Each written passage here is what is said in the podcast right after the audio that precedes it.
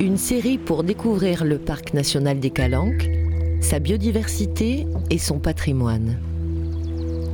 Du fond de la Méditerranée aux îles, de sa flore endémique à l'histoire de ses calanques, écoutez les mystères de ces paysages bleus et blancs.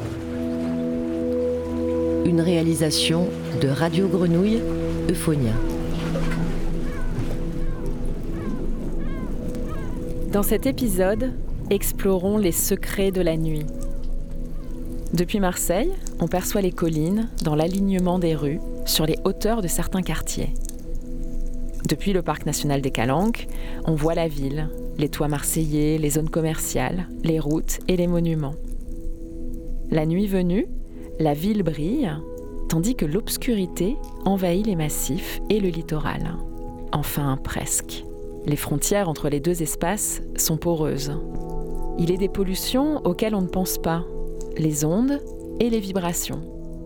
La lumière est une onde qui se répand au loin, très loin. La nuit, il se passe beaucoup de choses dans le parc. On part rencontrer la biodiversité nocturne, écouter un grand-duc et se demander pourquoi on éclaire la nuit.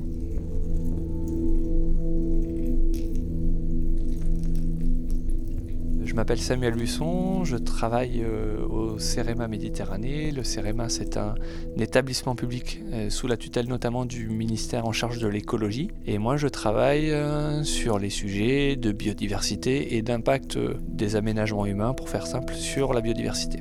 Et je me spécialise depuis quelques années sur les impacts de l'éclairage artificiel sur la biodiversité si on regarde un peu l'histoire euh, de notre planète Terre, en fait, il y a eu euh, des millions et même des milliards d'années où on a eu euh, une alternance jour-nuit qui est extrêmement marquée, avec pas de lumière la nuit à part celle produite par les étoiles, la Lune et quelques phénomènes météo ou volcans. Enfin voilà, donc c'est assez épisodique. Et puis en fait, sur les 150 dernières années, on a eu on a eu euh, d'une part une explosion de la population mondiale et puis on a eu d'autre part euh, l'expansion de la lumière la nuit avec euh, bah, le gaz d'abord puis l'électrification. Et donc on a apporté partout sur Terre, c'est un phénomène assez global, de, une source de lumière la nuit dans des quantités très très largement supérieures aux lumières naturelles. Et donc on a perturbé les espèces, quoi, la biodiversité au sens large, les animaux, les, végétaux, etc. Avec cette lumière, on, modifie leur mode d'utilisation de l'espace, leur mode d'utilisation du temps, etc. Il faut aussi rappeler qu'on éclaire pour euh, un certain nombre de raisons, et notamment de bonnes raisons. On éclaire pour permettre de prolonger l'activité euh, la nuit. C'est la première raison pour laquelle on a éclairé. Hein. Enfin, D'ailleurs, euh, le feu dans les cavernes, voilà, ça permettait euh, le développement du langage, des arts, etc. Et bon, là, on n'est que sur une prolongation de ça. Hein. on a une grande partie de notre activité économique qui dépend quand même de l'éclairage artificiel. Il y a aussi les loisirs, les cinémas, la restauration, les bars, les boîtes de nuit, etc. Donc il y a toute une économie de la nuit qui dépend de l'éclairage. Et puis évidemment, il y a la question de la sécurité, ou de la perception de la sécurité en tout cas. Alors il y a trois groupes, euh, quatre groupes de trois personnes et on est euh, à différents points. On doit observer les crêtes parce qu'apparemment c'est là où on devrait avoir euh, des hiboux. Et voilà, donc là on commence à se dispatcher en groupe pour une surveillance d'une bonne heure et demie.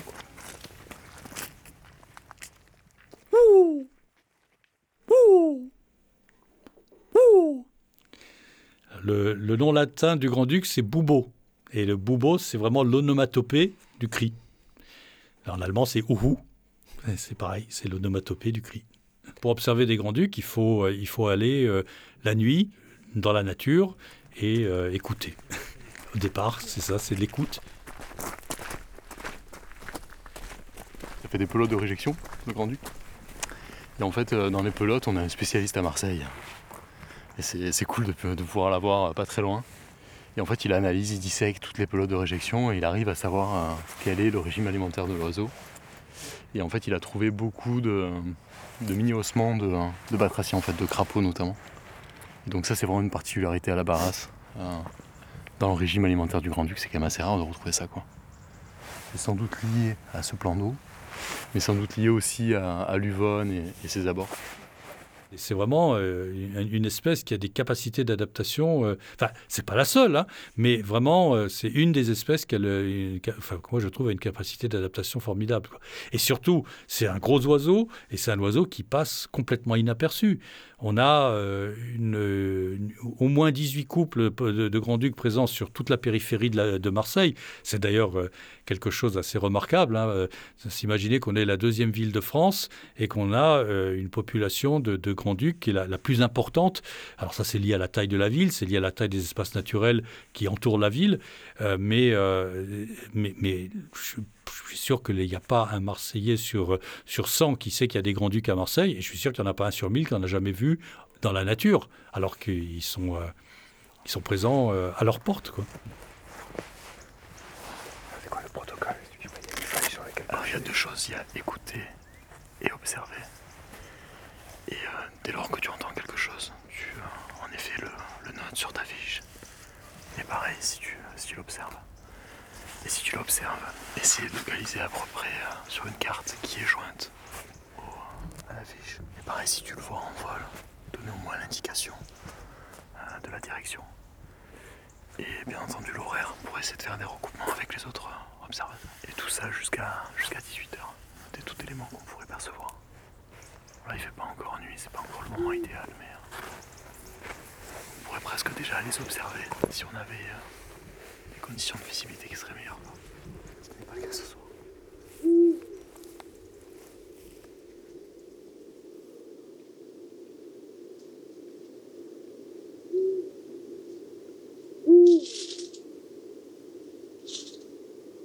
C'est le plus grand euh, rapace nocturne d'Europe. Donc c'est c'est vraiment un très beau rapace qui a la taille d'un aigle, c'est un peu l'aigle de la nuit, qui a des grands yeux orange, qui a des petites aigrettes sur la tête. Donc déjà il a un look un peu, euh, un peu impressionnant. Et puis euh, en tant que Marseillais, que Provençal, moi j'ai une affection particulière pour euh, cette espèce, puisque Marcel Pagnol en parle dans La gloire de mon père, la fameuse grotte du gros hibou. Donc le gros hibou, bah, c'est le hibou grand-duc on est attaché à cet oiseau puisqu'on a entendu parler de, cette rencontre de Marcel et Lily. Euh, ils ont eu la peur de leur vie euh, parce qu'il euh, y a beaucoup de légendes qui sont colportées sur cette, espèce. C'est un animal un peu comme le loup qui a une auréole pas toujours forcément très sympathique. Si on prend l'exemple des chauves-souris, qui est un exemple qu'on prend assez souvent quand on parle de pollution lumineuse, vous avez certaines espèces de chauves-souris qui sont relativement tolérantes à la lumière. En tout cas, c'est celles qu'on voit euh, autour des lampadaires en été. C'est des chauves-souris qui euh, font un compromis entre le risque qu'elles prennent en s'exposant à la lumière, donc le risque qu'elles prennent, c'est le risque d'être euh, perçues par leurs propres prédateurs, par exemple les rapaces nocturnes, et euh, l'opportunité d'aller se nourrir très facilement au supermarché du coin. Le lampadaire attire les insectes à, quelques dizaines, voire centaines de mètres euh, aux alentours. Et donc, euh, bah, la, ressource alimentaire, elle est extrêmement facile à, récupérer. Donc, certaines espèces font ce compromis-là, font ce choix d'aller autour des luminaires parce qu'elles ont des, des, techniques de vol qui les rendent peut-être moins sensibles à la prédation, etc. Et par contre, il y a d'autres espèces qui sont des espèces qui sont beaucoup plus euh, frileuses à l'idée de s'exposer à la lumière. On, les dit lucifuges, donc elles fuient la lumière. Et ces espèces-là, eh ben, elles ne vont pas aller profiter de cette euh, ressource alimentaire facile autour des lampadaires. Et cette ressource alimentaire qui, qui est autour des lampadaires, par définition, bah, elle n'est plus dans les milieux environnants non éclairés. En fait, la lumière va vider les milieux environnants des points lumineux, et donc les espèces de chauves-souris qui ne tolèrent pas la lumière, bah, elles auront moins à manger. Donc on a une compétition sur la ressource alimentaire qui est euh, modifiée par l'arrivée de la lumière.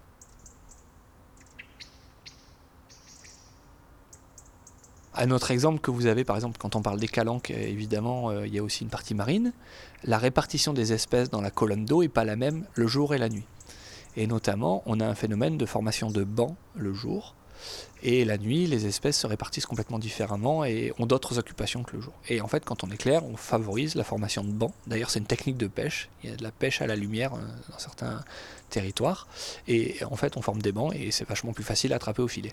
Et bien voilà, l'éclairage en bord de mer, il a cette incidence-là. D'ailleurs, quand on se balade sur les ports où il y a des, bateaux de croisière, ce genre de choses, il y a souvent de l'éclairage sous les quais et on voit des bancs de poissons, des poissons qui se rassemblent en bancs. C'est bon, c'est sympa pour l'observer, mais c'est pas un phénomène euh, naturel.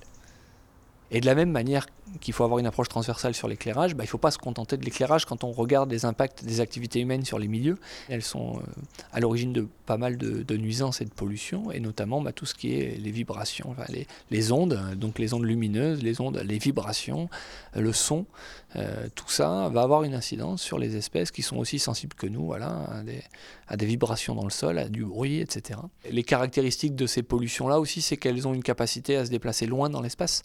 Euh, voilà, donc quand on a un parc national des Calanques qui est en bordure de la deuxième plus grosse métropole de France, évidemment que euh, c'est un enjeu tout particulier, parce que quand bien même on a une protection très forte euh, dans le cœur du parc, par, partie terrestre ou maritime, on est quand même en bordure d'un secteur qui est voilà, très densément peuplé, qui est très éclairé. La ville de Marseille est très éclairée, et puis aux alentours, on a le grand port maritime aussi. Enfin voilà, on a des activités qui sont émettrices de beaucoup de lumière, mais aussi de beaucoup de bruit, et, etc. Et ça, ça se fout pas mal des limites administratives du parc national, bien évidemment. Alors j'ai noté qu'il y avait une moto qui était passée juste en bas à 17h54, hein, que ça pourrait correspondre au fait qu'on n'entende plus trop euh, notre ami là-haut. Mais bon, en tout cas ça nous a dérangé nous dans l'écoute. Enfin moi en tout cas ça m'a un peu perturbé. Et puis j'ai aussi noté là qu'on l'avait à la fois entendu et vu à la longue vue. Euh, donc voilà. À 500 mètres de la ville, on est euh, dans la nature totale loin du bruit. Ça, c'est la particularité de ces collines ici. Plus encore dans ces vallons euh, très euh, pentus, très encaissés de, ce secteur nord du parc. Après, euh, sur les autres secteurs, on est quand même, on domine beaucoup plus la ville. Ils sont plus orientés perpendiculaires à la ville et du coup, on entend un brouhaha permanent quand on est sur les hauteurs ou sur Marseille Vert, etc. Il faut aller vraiment côté mer, plus loin de la ville pour entendre le silence. Alors qu'ici, à 500 mètres, on est dans le silence total. Sauf euh, le pylône, il doit y avoir des éléments métalliques dans le pylône qui bougent avec le vent et qui tapent. Et donc il y, a, un bruit permanent sur le pylône. Il faudra qu'on voit avec euh, TDF pour qu'ils attachent leur tôle, parce que du coup c'est dans l'air de nidification du, du circaète et ça tape tout le temps. Tout le temps, tout le temps. Par contre, euh, c'était le silence complet. Hein, c'est vrai. Sauf les avions. les avions, c'est quasiment permanent.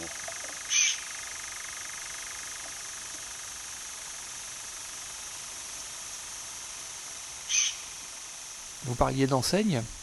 Euh, il y a une réglementation nationale qui existe déjà pas mal de temps et qui a été euh, réadaptée cette année euh, dans le contexte de crise énergétique avec une obligation d'extinction des enseignes lumineuses entre 1h et 6h du matin, ou 7h, il faut vérifier, mais on est, sur une extinction obligatoire en cours de nuit en tout cas, qui n'est pas toujours appliquée. Donc là, il y a un problème de connaissance pour les propriétaires d'enseignes et puis de contrôle aussi. Euh, donc euh, il y a du contrôle qui est réalisé par l'État et puis il y a aussi des associations qui se saisissent du sujet et qui, qui font des campagnes. Il y a les vitrines aussi qui doivent être éteintes au cours de nuit, c'est une autre problématique qu'on peut avoir dans des zones commerciales. Et euh, pour parfois faire l'exercice d'en discuter avec des commerçants de mon quartier, etc. En fait, il y en a plein qui, bon, déjà, qui savent pas que c'est allumé la nuit chez eux parce qu'ils passent pas la nuit. Il faut prendre conscience de comment le territoire fonctionne la nuit. Il y, a, il y a très peu de gens qui se promènent la nuit et qui font attention à cette question-là on doit même euh, dézoomer un peu, c'est-à-dire que c'est pas seulement l'opportunité d'éclairer qu'on doit questionner plus tard pour les nouveaux projets, c'est l'opportunité d'aménager tel ou tel secteur. La nuit, il y a des espèces qui ont besoin de, de continuums non éclairés, de corridors non éclairés pour pouvoir se déplacer, partir d'un gîte pour aller sur une zone d'alimentation, rencontrer les congénères pour la période de reproduction, etc. Et donc la qualité d'un territoire la nuit pour ces espèces-là, parfois, elle peut uniquement dépendre de c'est éteint ou c'est allumé. Et euh, bah, quand on est sur des territoires très densément peuplés comme euh, autour de Marseille, évidemment, euh, la capacité de déplacement des espèces entre le massif des Calanques, l'étoile, le plateau de l'Arbois, etc., elle va vraiment dépendre de ça. Et en fait, ce qu'on constate, c'est que on avait des cœurs de ville qui étaient assez séparés les uns des autres. Et ce qui fait la jonction aujourd'hui, bah, c'est ces zones commerciales. Donc, il y a des gros enjeux de adapter l'existant dans ces zones pour les éteindre en cœur de nuit. Et puis aussi, sur les développements futurs, éviter de boucher les derniers passages nocturnes non éclairés qui existent sur le territoire. Ça, c'est un vrai enjeu. C'est de garder une trame noire. Ce qu'on appelle la trame noire, c'est cette continuité qu'on a entre les, entre les habitats naturels, entre les différents massifs, pour permettre aux espèces de se déplacer, de se rencontrer, de se reproduire avec des populations un peu éloignées pour diversifier le, pool génétique de, la population, etc. Ça, c'est vraiment essentiel. Quand on est arrivé sur le, parking, on a commencé un peu nos observations euh, par des, euh, par des passereaux, beaucoup de, de rouge-gorge, beaucoup de fauvettes à tête noire, de mésanges bleus, de mésanges charbonnières, quelques pies, des pigeons ramiers qui étaient là aussi. Et puis ensuite, on s'est euh, dirigé vers, vers nos sites d'écoute. Et là, donc on a fait silence pendant une heure et on a eu la chance d'entendre deux mâles euh, l'un situé d'un côté euh, de la crête et l'autre sans doute de l'autre côté. Et puis on a entendu un troisième hibou grand-duc, probablement une femelle ou un jeune adulte.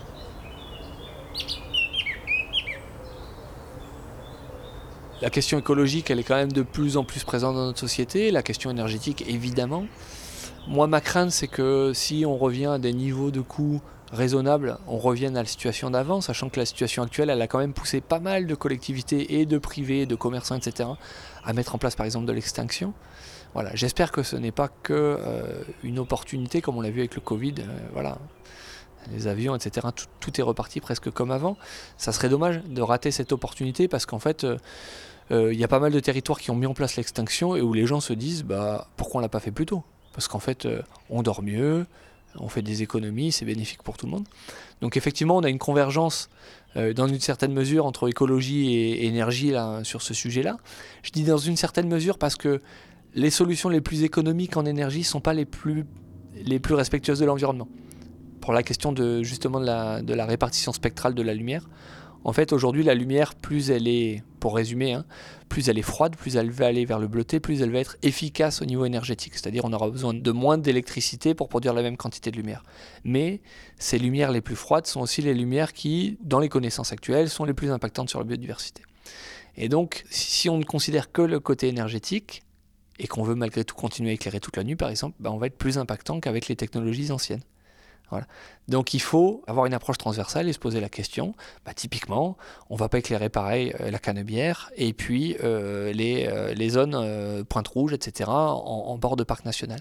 On va peut-être essayer d'éclairer de manière un peu plus chaude dans les zones à proximité des espaces naturels, des, milieux aquatiques, etc., si on a vraiment besoin d'éclairer, et, puis réduire de manière plus forte en bordure de, milieux naturels qu'en centre-ville, évidemment.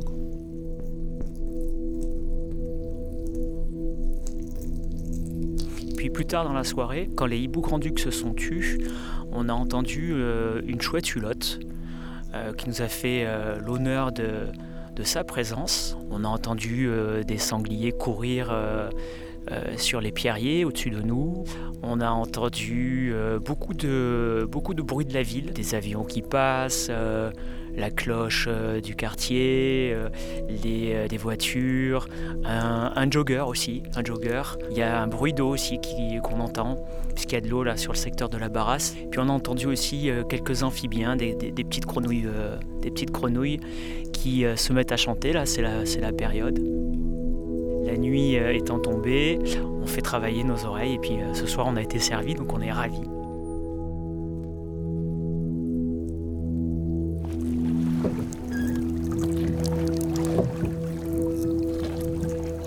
De calcaire et de sel, une série coproduite par Radio Grenouille Euphonia et le Parc national des Calanques.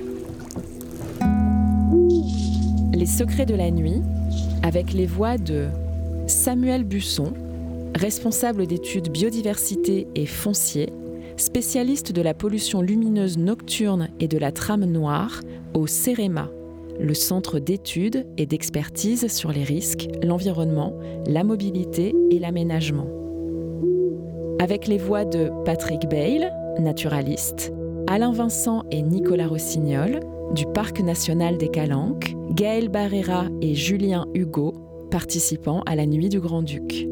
Merci à Lola Antoine pour l'enregistrement du Grand-Duc juvénile et de L'Engoulevent d'Europe. De calcaire et de sel, une série co-réalisée avec Francis Talin, Magali Vera et Jeanne Zivinski. Réalisation Jean-Baptiste Imbert.